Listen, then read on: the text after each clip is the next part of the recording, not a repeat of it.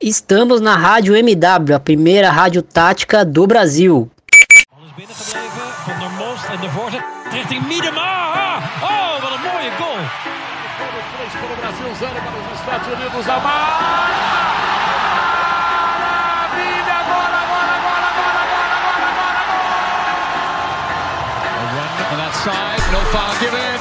Morgan Olá, ouvintes do De Primeira. Aqui quem fala é Gabriel Queiroz e sejam bem-vindos ao episódio 51 do nosso querido podcast. Hoje vamos falar sobre a competição que está prestes a começar, o Sul-Americano Sub-20. E para isso, terei a honra de conversar com diversos convidados totalmente especiais que vão enriquecer o debate e trazer muita informação sobre as equipes e sobre as jogadoras que iremos ver ao decorrer do campeonato. E para isso, não deixe de nos acompanhar no seu agregador favorito. Não, não se esqueça que estamos no Spotify, no Anchor, iTunes e em muitos outros. Também nos siga nas redes sociais. Já estamos no Instagram, hein, galera, como arroba underline de primeira FEM, F-E-M. E também o nosso Twitter, onde a gente fala muito sobre o mundo do futebol feminino, a gente entra muito em debate com o pessoal, sempre tentando promover cada vez mais a modalidade. Então nos siga lá no Twitter como arroba underline de primeira. E é isso, vamos conversar um pouco sobre o sul-americano, vamos dissecar a competição. Vamos lá!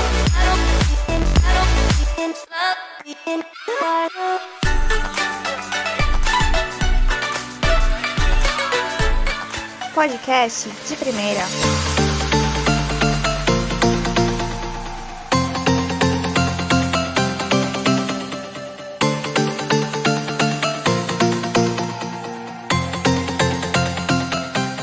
E para começar bem o nosso debate, vamos trazer a fala aqui de um cara que sabe muito sobre base no futebol feminino e que vem trazendo muita informação em seu Twitter.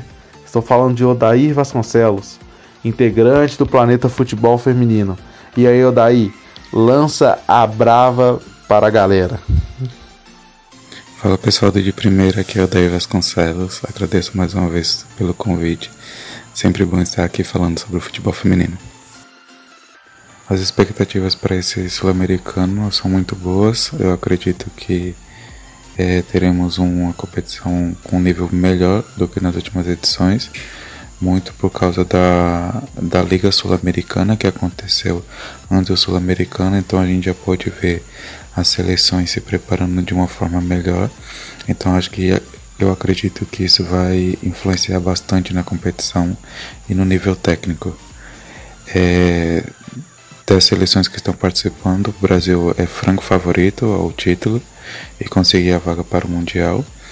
É, o Brasil, antes do Sul-Americano, já tinha enfrentado sete das nove seleções da América do Sul e venceu todas, então o Brasil tem um, um poder muito grande nessa categoria, então acho que é, o Brasil sim é o grande favorito.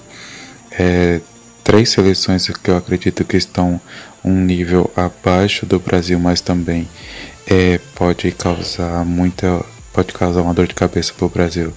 É a Colômbia, Venezuela e o Paraguai.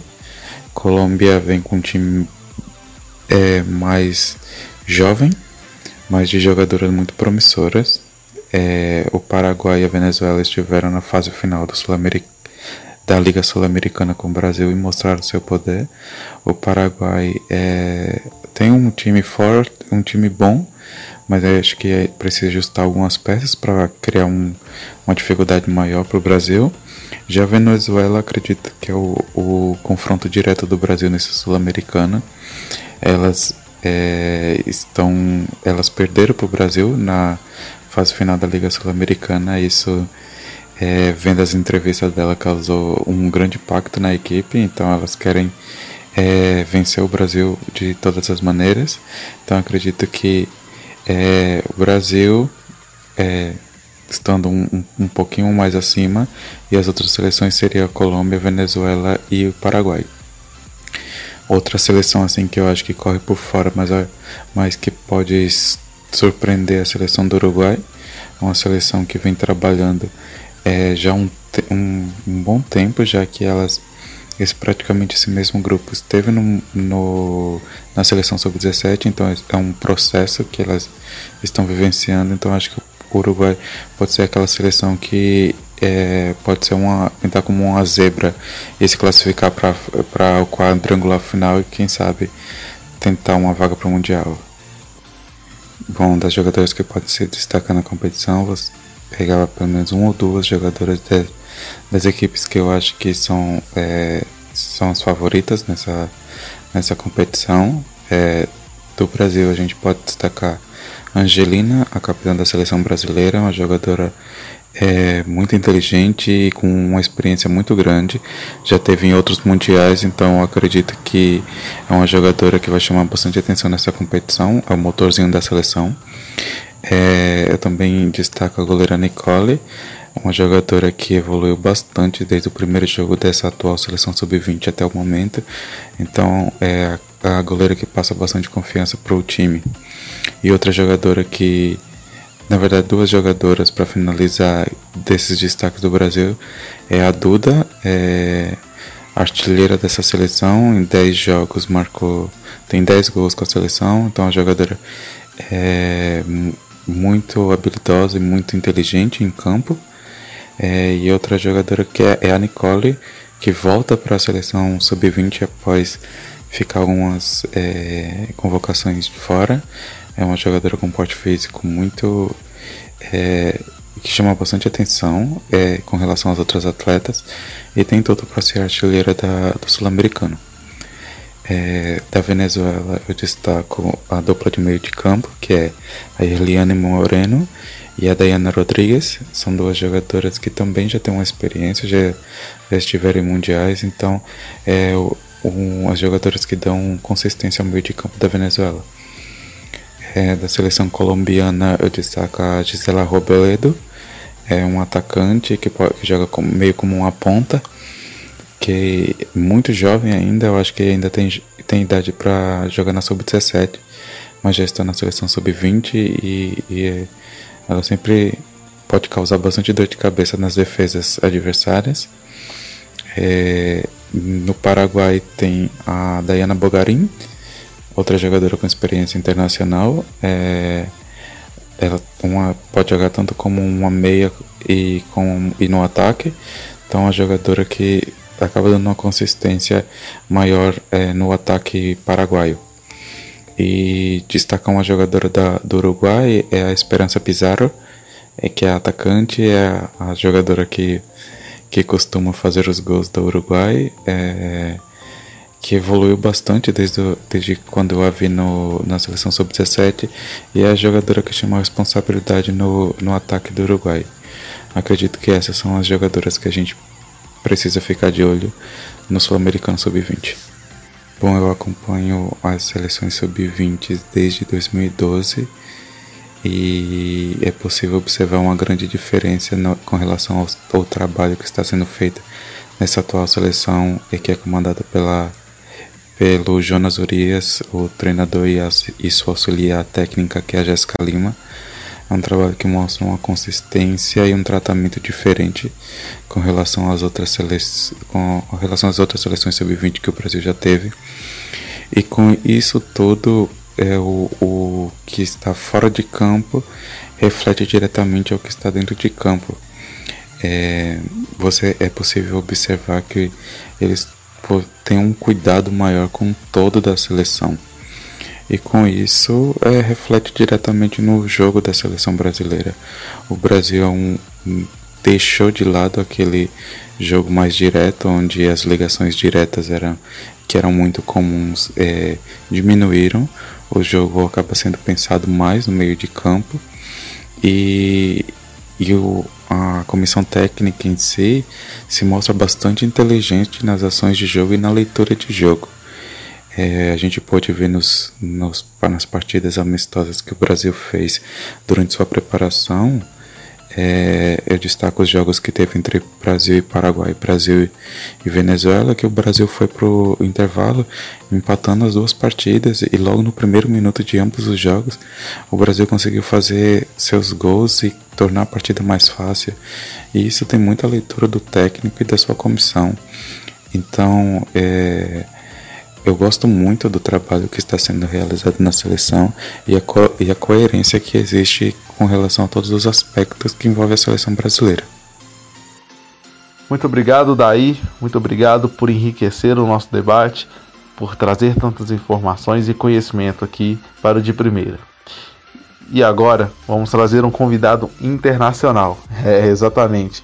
Não estamos de brincadeira e corremos atrás de um convidado com gabarito para falar. E estou falando de Federico Barreiro, jornalista e assessor de imprensa da seleção uruguaia, que comentou um pouco sobre a evolução da seleção uruguaia, a diferença da equipe para o ano de 2019 e o ano de 2020, seus destaques, a expectativa para sua equipe, e além disso, ele comentou sobre as demais equipes e comentou muito sobre o Brasil. Confira aí.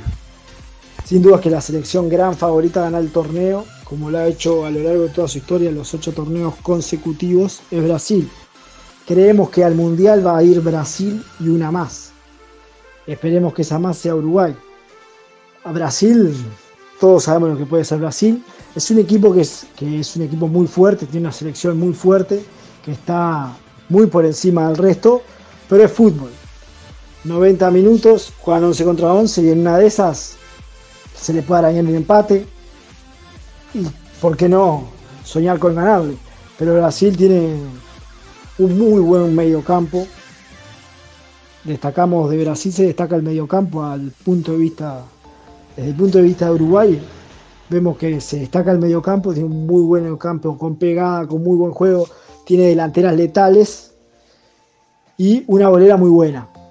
Pero lo que le vemos la eficiencia de Brasil es que le cuesta hacer el primer gol. Pero una vez que te hace el primer gol, te hace 3, 4 atrás.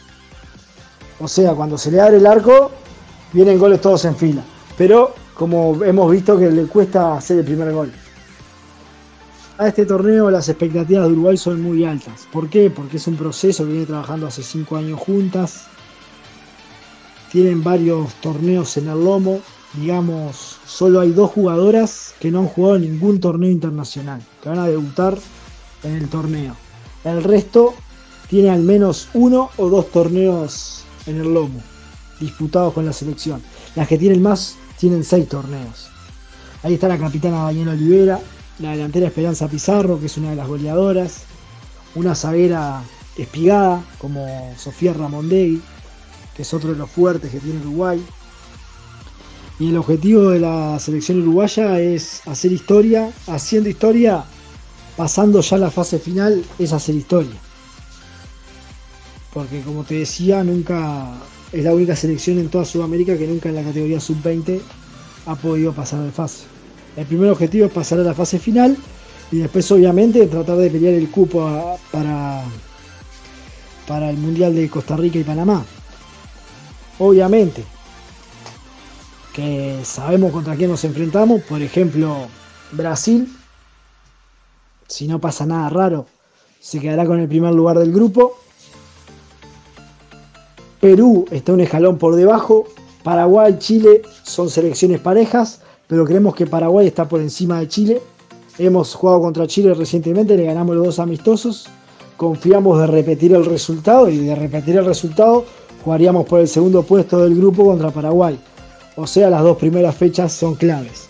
Tanto contra Chile, jugamos el sábado contra Chile y el lunes contra Paraguay.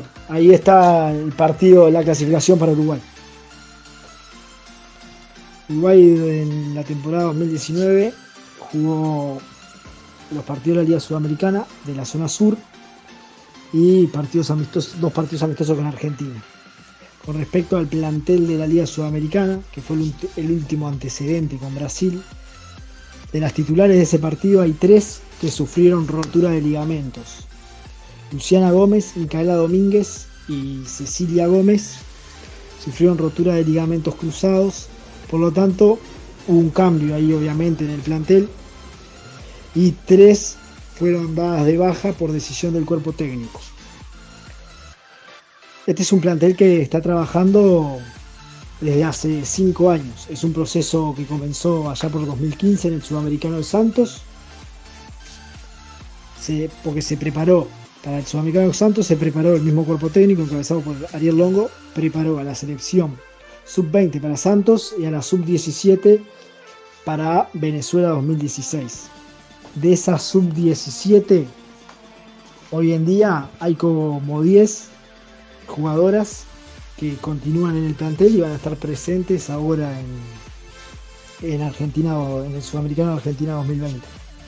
La, la, clave de los destaques de este Uruguay, diría las principales cualidades, son todas jugadoras guerreras, todas marcan, dejan el 100% por la camiseta, tiene muy buena pegada de lejos, de larga distancia, principalmente con la jugadora Carol Bermúdez, que es el motor del equipo, el número 8 es el motor del equipo en la mitad de la cancha. Después se destacan las delanteras Esperanza Pizarro, Wendy Carballo, Belén Aquino, en la zona media o zona defensiva, porque la capitana puede jugar tanto en zona media como zona defensiva, Daniela Olivera. Acompaña el doble 5, generalmente Uruguay juega con doble 5, o puede jugar también de zaguera. Hay una buena dupla de centrales y una buena lateral izquierda. Por ahí pasa los puntos más altos individualmente Uruguay y colectivamente, como te decía anteriormente, juegan juntas hace 5 años, se entienden a la perfección y juegan varios sistemas tácticos. Y lo bueno es que no necesitan cambiar de jugadoras para el sistema táctico. El equipo inicial, las 11 titulares, pueden jugar hasta con tres formaciones tácticas distintas. Eso obviamente le da un plus dependiendo cómo se esté dando el partido. Fica aqui o agradecimento ao Federico. Obrigado por enriquecer nosso debate. por trazer tantas informações.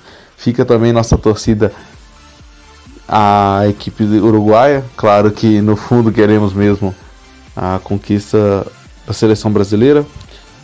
E falando disso, vamos partir agora para outra fala, a fala de alguém que entende muito sobre o jogo, entende muito sobre o futebol feminino e tem uma visão muito interessante sobre tudo. Estamos falando de Camila Aveiro, analista da seleção sub-20 do Equador. Fala galera do De Primeira, Camila Aveiro falando, tudo bem com vocês? Bom, prazer estar de volta, agora como analista de desempenho da seleção feminina do Equador. E tô aqui para falar um pouquinho do que foi a nossa estreia né, diante da Argentina. A gente estudou as meninas por uma semana tentando encontrar todos os pormenores, tentando auxiliar a Emily a tomar as melhores decisões, a montar nossa estratégia de jogo. E fizemos um bom jogo dentro daquilo que estávamos planejando. Uh, alguns erros, algumas coisas, um, uma, uma falha individual ali da juíza que acabou uh, gerando o lance de gol né? Se, se, todo mundo olhar o vídeo, nossa goleira não corre a bola com a mão em nenhum momento. Então não teria que ser apitada a, a falta. Porém, bem, é, jogamos bem, temos uma das equipes mais jovens do campeonato. Então a idade ela faz um pouco de diferença. Embora é, estamos cada vez nos consolidando mais enquanto equipe, enquanto modelo de jogo, enquanto construção, enquanto estrutura.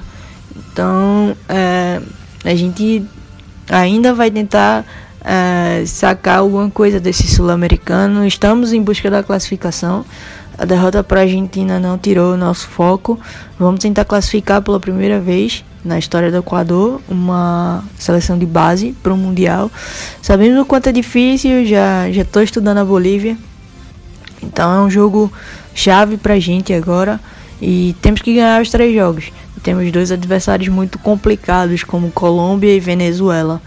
A Venezuela tem, tem sido conhecida por suas boas defesas. Então vai ser difícil para a gente conseguir sair vitorioso, mas com muito estudo estudando o modelo de jogo, tentando encontrar algum pormenor, alguma debilidade para que a gente possa aproveitar e sair com a vitória e sair com a classificação aqui da Argentina.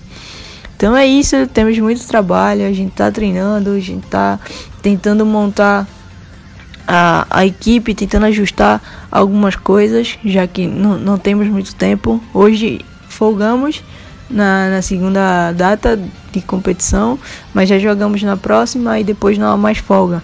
Então esse é um momento para dar uma respirada, para esquecer o que passou da Argentina para aprender com o que passou com a Argentina e agora seguir em frente já pensando na Bolívia. Valeu, Camila. Muito obrigado. Sempre bom ouvir quem tem muito conhecimento sobre o jogo, quem tem visão. E fica aqui o nosso grande abraço e o nosso boa sorte para você, para a seleção do Equador.